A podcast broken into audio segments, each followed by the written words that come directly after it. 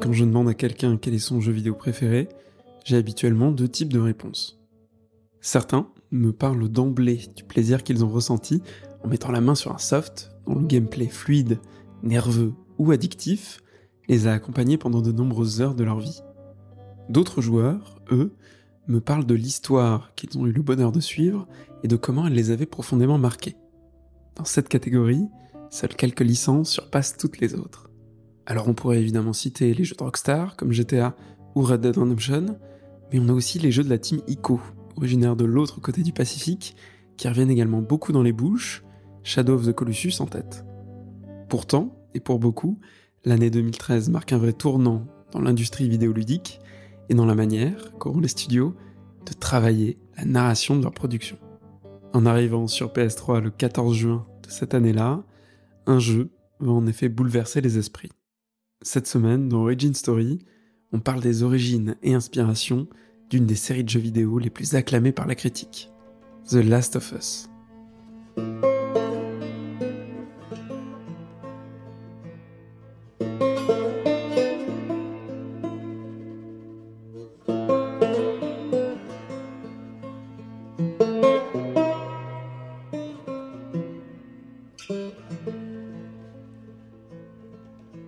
Si tu as déjà un peu suivi les épisodes précédents, tu sais maintenant que je pense qu'on peut pas analyser une œuvre sans parler de l'histoire de son ou de ses créateurs. Quand on parle d'une BD, d'un roman, d'un album de musique et même d'un film, c'est habituellement assez facile d'identifier là où les personnes à l'origine du concept ils ont toute la réflexion créative à infuser une œuvre. Dans l'édition, on les appelle les auteurs. Dans la musique, il s'agit souvent d'un musicien principal, chef d'orchestre, des membres d'un groupe.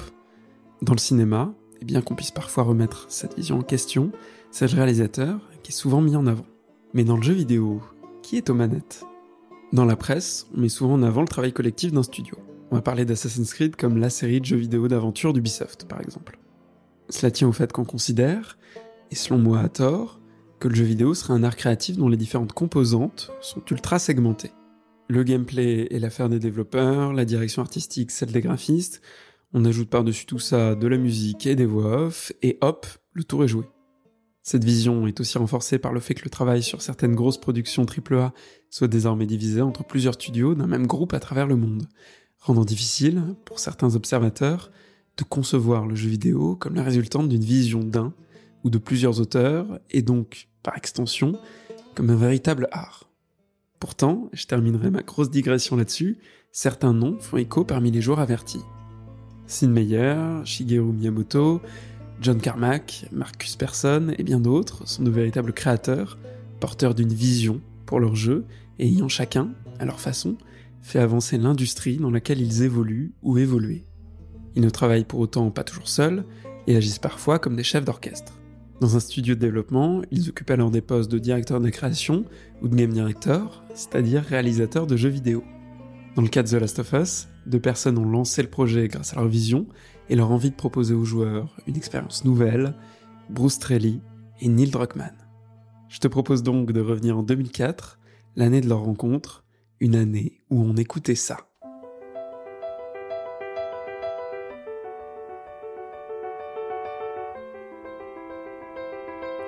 Ouais,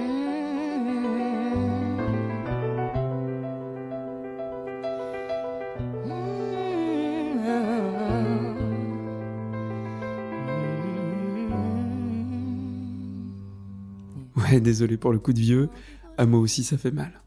Bref, Bruce et Neil font donc connaissance chez Naughty Dog, studio de jeux vidéo déjà très installé à l'époque, à l'origine notamment des jeux Crash Bandicoot et de la série des Jack and Daxter. Bruce Strelly travaille alors au sein du studio depuis 1999 en tant que designer et s'apprête à être nommé co-directeur artistique sur le tout premier jeu de la série des Uncharted. Neil Druckmann, quant à lui, fait son arrivée dans l'entreprise après une légère réorientation professionnelle. Et oui, à la base, notre ami Neil est, eh bien, criminologue. Il est cependant, depuis son enfance passée en Israël, passionné de jeux vidéo.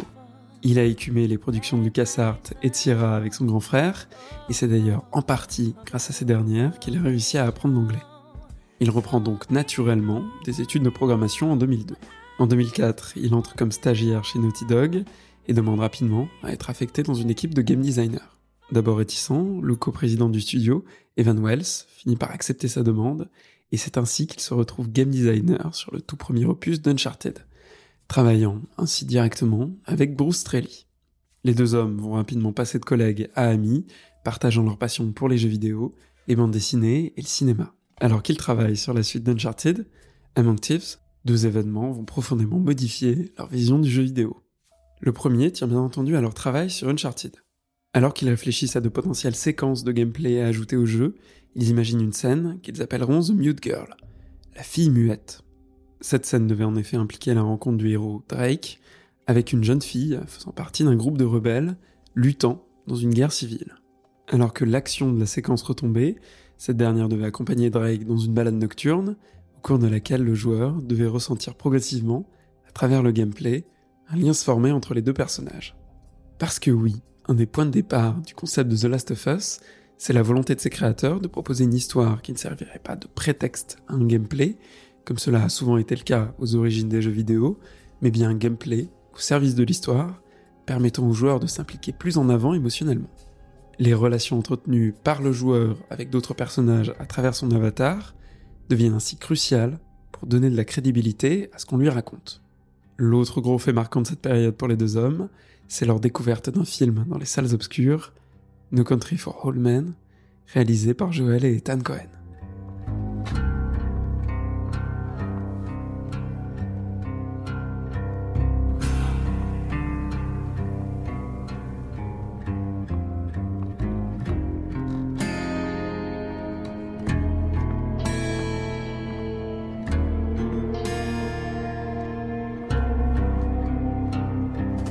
Crois qu'on est tous d'accord pour dire que ce long métrage en a marqué plus d'un.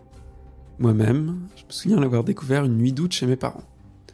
Je pense que je devais avoir environ 15 piges. L'ambiance du film était aussi lourde que l'air qui parcourait ma chambre ce soir-là. La réalisation, ultra classieuse, bien que minimaliste, des frères Cohen était exceptionnelle. Dans plusieurs interviews données au moment de la sortie de The Last of Us, Neil et Bruce expliquant qu'ils ont pu partager ensemble cette expérience au cinéma un moment suspendu, qui leur aura montré que la qualité d'une œuvre peut aussi passer par la soustraction des éléments qui sont censés la composer, et que celui qui l'aborde s'attendrait à naturellement rencontrer. Comme dirait Marie Kondo, less is more. Dans No Country for All Men, qui est quand même un film de gangster, les affrontements sont inattendus, brutaux, et aussi très courts, renforçant l'idée que la mort plane sur les personnages, et qu'elle pourrait survenir plus vite que prévu.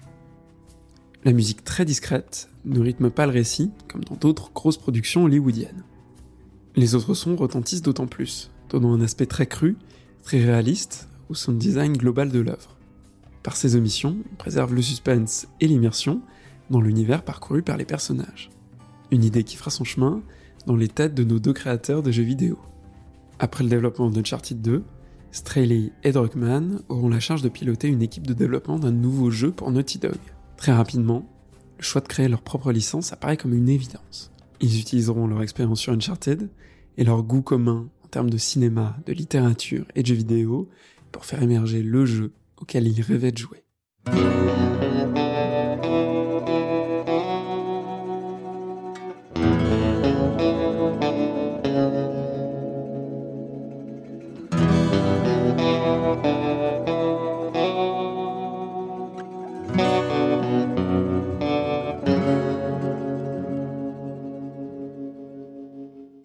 Chose, le jeu a besoin d'un contexte pour accueillir sa trame narrative et son gameplay. Heureusement pour Neil et Bruce, la période de développement d'Uncharted 2 et la pré-production de The Last of Us a été particulièrement riche en découvertes culturelles. Au-delà de No Country for All Men, ils ont pu découvrir de nombreuses œuvres tournant autour d'un sous-genre de la science-fiction, le post-apo. Bon, si je dois te définir ce qu'est un récit de science-fiction post-apocalyptique, je dirais très simplement qu'il s'agit d'une histoire d'anticipation narrant des événements prenant place après ce qui s'apparente à une fin du monde, pouvant être déclenchés par une variété de facteurs, comme une épidémie mortelle, un cataclysme naturel, une guerre nucléaire, une attaque extraterrestre, ou encore, et c'est finalement pas si improbable, un P un peu trop gras de Jean-Marie Bigard. Ce qui est assez cool avec le post-apo, c'est que c'est un sous-genre qui est assez codifié qui pose tout de suite un cadre narratif assez intrigant pour un lecteur, un spectateur ou un joueur. Les personnages de l'œuvre vont devoir survivre, faire face à des moments de tension très intenses, insuffler un nouvel espoir à l'humanité et peut-être essayer de comprendre ce qui a causé l'apocalypse. C'est au choix. C'est donc probablement le moment de t'en dire un peu plus sur l'intrigue de The Last of Us pour que la suite de l'épisode soit un peu plus claire pour toi. Je vais volontairement rester évasif, histoire de préserver un minimum ceux qui n'ont pas encore joué au jeu ou vu la série HBO, mais je vais quand même révéler quelques points de l'intrigue, donc si vous voulez vous garder la surprise, je vous laisse passer ce petit moment spoiler grâce au timecode en description.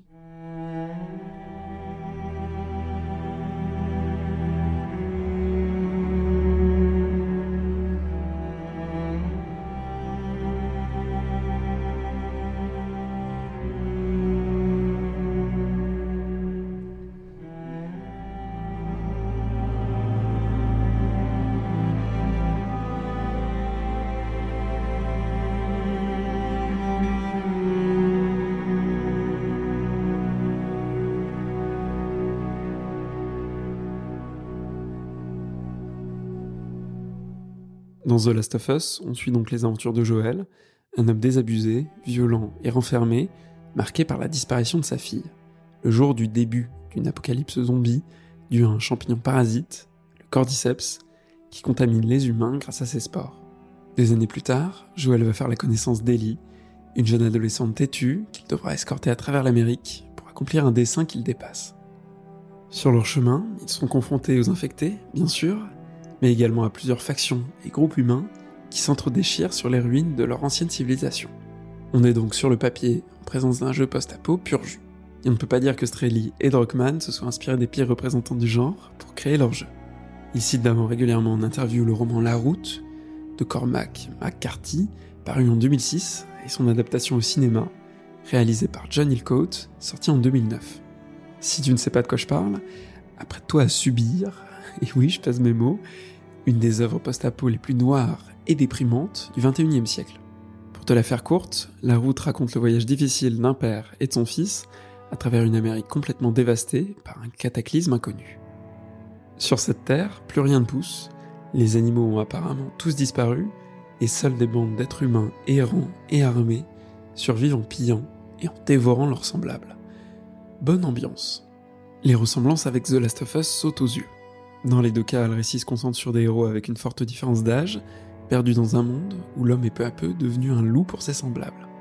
De leur relation, ils sortiront progressivement grandis, et si la paternité entre les héros de la route est clairement établie depuis le début de l'histoire, là où celle qui unit Joël à Ellie se construit peu à peu, elle aboutit cependant aux mêmes effets. L'adoucissement des pères, qui céderaient systématiquement à la violence et au désespoir sans leurs enfants, et l'endurcissement des enfants, à travers un récit initiatique très éprouvant. A noter également que l'adaptation cinéma de la route aura particulièrement marqué Strelly et Druckmann pour une raison très similaire à No Country for All Men, sa sobriété. On retrouve dans le film le même amour pour les grands espaces, et la caméra prend son temps pour filmer ses sujets. La musique reste quant à elle très discrète, bien qu'assez marquante quand on la réécoute, et va surtout intervenir dans les moments calmes pour les sublimer, surlignant, par son absence, toute la violence des moments de tension. Une coïncidence pas si surprenante que ça, quand on sait que l'auteur de La Route, Cormac McCarthy, a également écrit le roman No Country for All Men, dont l'adaptation des frères Cohen s'est inspirée. Mais La Route n'est pas le seul univers post-apo à avoir marqué les créateurs de The Last of Us, et parmi ceux-là, il y en a un assez original, celui des Fils de l'Homme.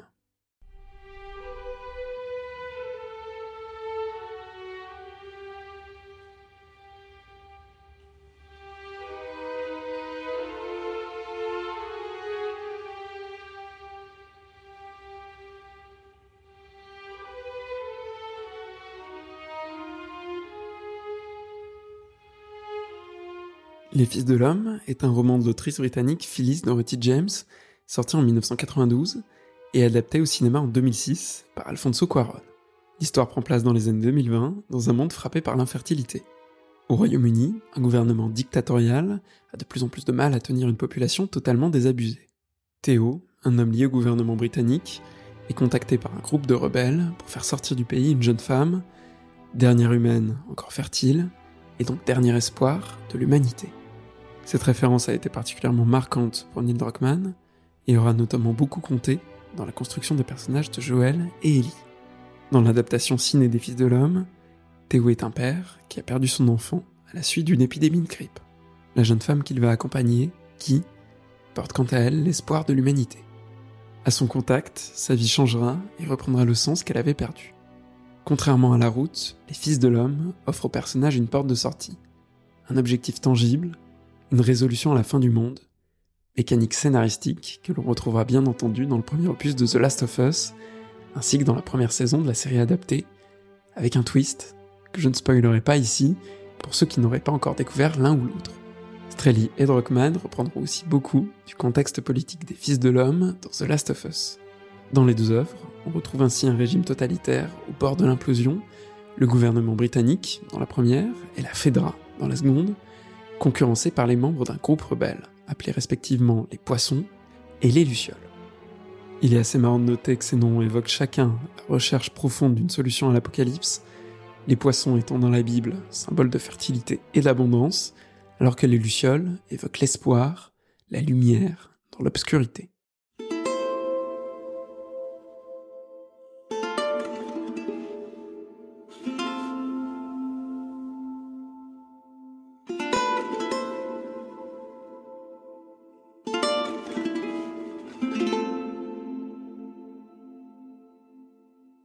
Tu connais, que tu as déjà entendu parler de The Last of Us, tu dois naturellement penser qu'il manque quelque chose à tous ces univers de fiction pour voir se dessiner le terrible monde dépeint dans la licence de Naughty Dog. Et oui, car que serait The Last of Us sans le cordyceps, le champignon parasite responsable de la terrible épidémie qui mettra le monde du jeu à terre. Strelly et Druckmann vont naturellement s'inspirer de certains grands classiques du genre du zombie pour créer le cordyceps. Ils citeront d'ailleurs plusieurs fois les comics The Walking Dead, de Robert Kirkman, le roman Je suis une légende de Richard Madson, ainsi que sa très célèbre adaptation au cinéma en 2007 avec Will Smith. On retrouve aussi beaucoup dans la bouche des deux auteurs la mention de 28 jours plus tard, le film de zombies de Danny Boyle, véritable chef-d'œuvre du genre.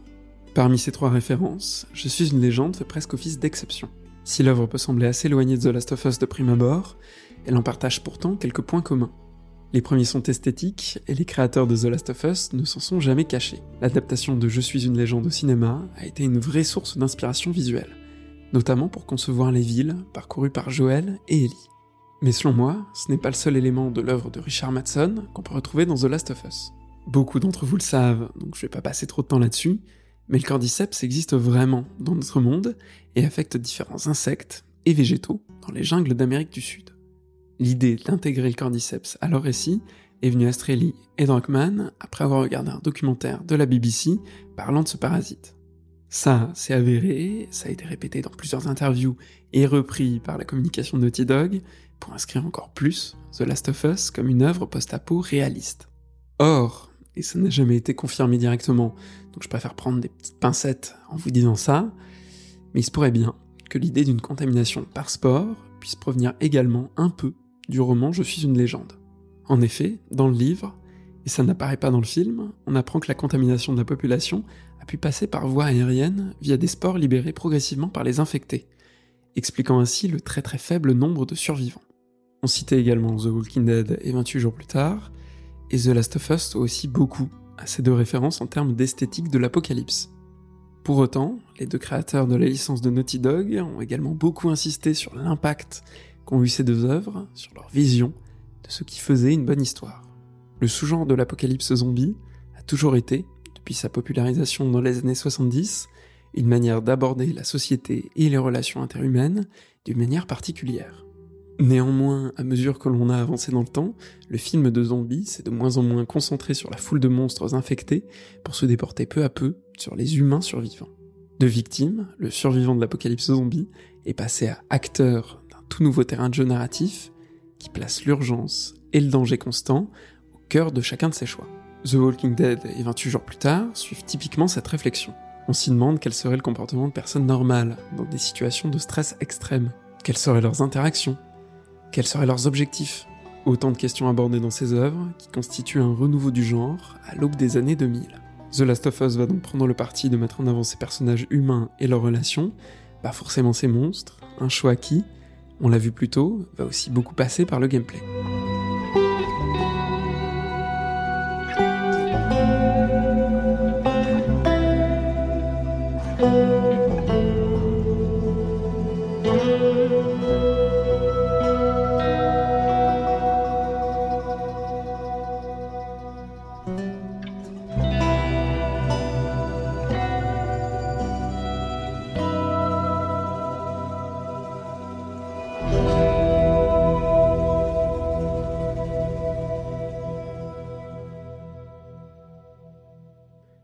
Qu'on s'approche tranquillement de la fin de cet épisode, j'aimerais qu'on reparle un peu du lien qui unit Joël à Ellie. Le modèle narratif et de gameplay de The Last of Us, basé sur une dualité entre deux personnages n'ayant pas du tout les mêmes caractères ou les mêmes compétences, n'est pas très commun dans le média du jeu vidéo. Là-dessus, Bruce Straley et Neil Druckmann ont dit s'être inspirés de leur expérience sur la licence Uncharted, comme dit au début de cet épisode, mais également d'un autre jeu qui avait apparemment largement marqué Druckmann, Ico, daté de 2001 et imaginé par Fumeto Ueda, futur papa, à l'époque, de Shadow of the Colossus et de The Last Guardian. Dans ce jeu, le destin d'un jeune garçon à cornes est lié à celui de Yorda, une jeune fille, qui semble d'apparence plus faible que lui, mais qui peut utiliser un certain type de magie. Grâce à un gameplay qui amène le joueur à faire coopérer ces deux personnages, l'intrigue avance. Les personnages tissent des liens narratifs grâce au gameplay, l'un des principes les plus importants de The Last of Us.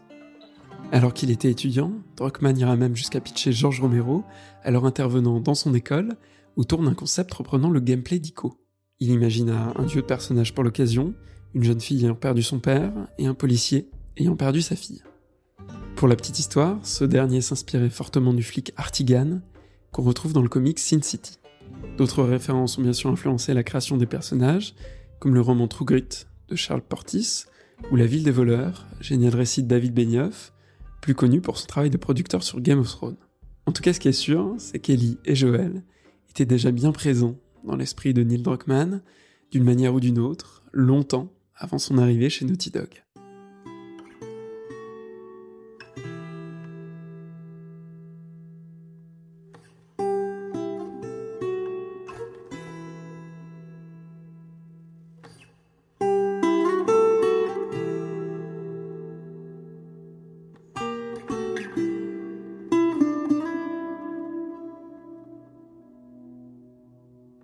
Pas te mentir, The Last of Us était sûrement l'un des jeux les plus chouettes que je pouvais traiter dans un Origin Story. Alors peut-être que l'avenir me donnera tort, et j'espère vraiment, mais tout ce qui fait le sel du jeu de Naughty Dog est en grande partie, selon moi, la capacité de ses créateurs d'aller chercher des références inhabituelles quand on parle de production de jeux vidéo et de les utiliser pour développer le jeu auquel ils auraient eu envie de jouer. Oui, le jeu est particulièrement cru, particulièrement mature, et c'est probablement parce qu'il a justement été créé par deux trentenaires qui avaient envie que le médium jeu vidéo s'approprie enfin ces sujets. Il y a un dernier détail que je n'ai pas précisé quand je t'ai parlé de la vie de Neil Druckmann. Quelques mois avant la sortie de The Last of Us, un événement bouleversa complètement son quotidien, la naissance de sa fille. La relation entre Joël et Ellie prit donc pour lui tout son sens. Il essaya donc d'en faire une sorte de manifeste de ses peurs, de ses échecs et réussites futures. Car le sujet principal de The Last of Us, en tout cas de son premier volet, c'est bien ça. La paternité, l'amour et la peur de la perte. Un message que Bruce Straley et Neil Druckmann ont fait entendre aux joueurs de la plus pure des manières.